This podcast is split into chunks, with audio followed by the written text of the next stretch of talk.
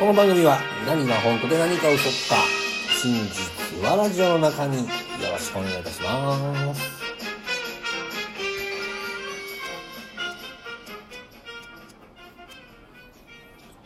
はい皆様こんばんは。パーソナリティの師匠です。えー、そうですね。今家帰ってきました。今ちょうどねえー、なんだ？7月の21日の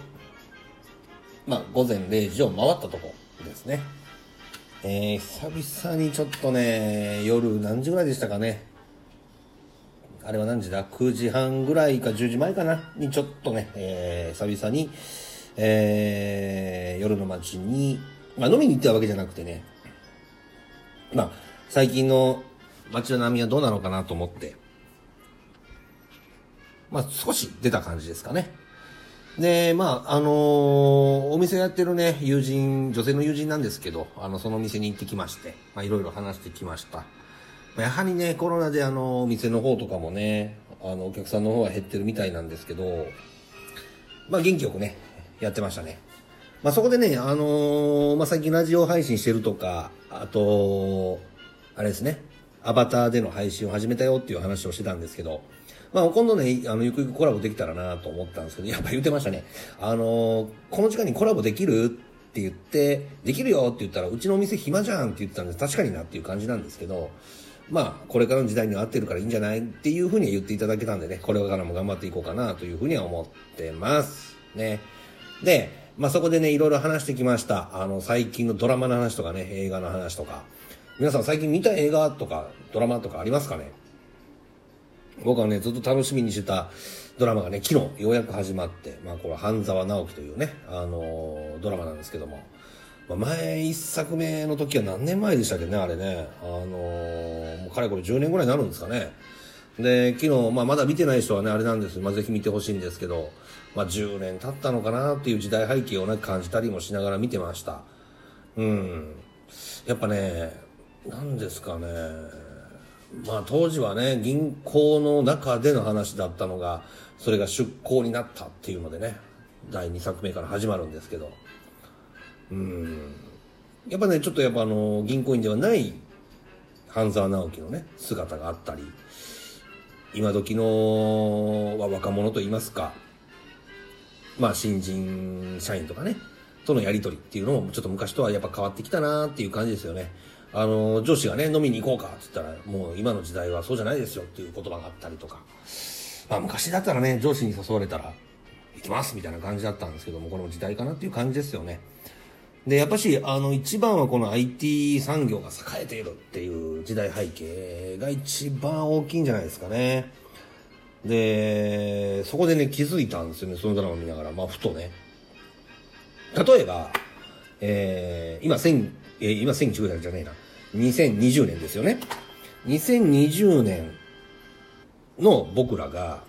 うーん、例えばですよ、言い方変えましょう。1800年代の人が、1900年を見ても多分そんなに大きく変わってないと思うんですよね。でも1900年の初期に、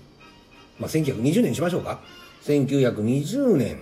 に、うん、生きてた人が、今のこの100年経った2020年を見たら、すごい発達してると思うんですよね。うん。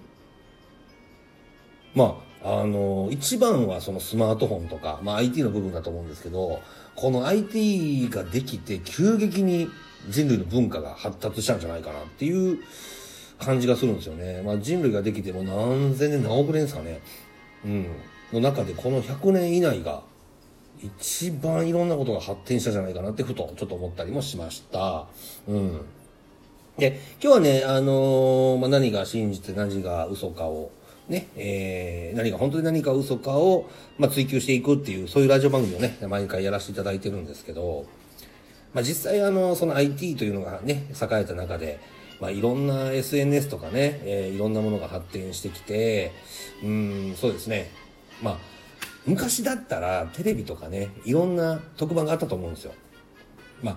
まあ、この時期だったら心霊とかね、えー、あとよくあったの行方不明者を見つけてくださいみたいな特番あったんですけど、最近やらないでしょ。あれね、ツイッターで見たんですよ。とか YouTube で。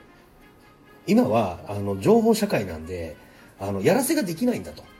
なんか昔はいたらしいですね行方不明って言いながら実はそれがなんか俳優だったりとか俳優の卵さんがねそういう演技をしてたりとか、まあ、そういうのがあったみたいなんですけど。だからね今はもうテレビとか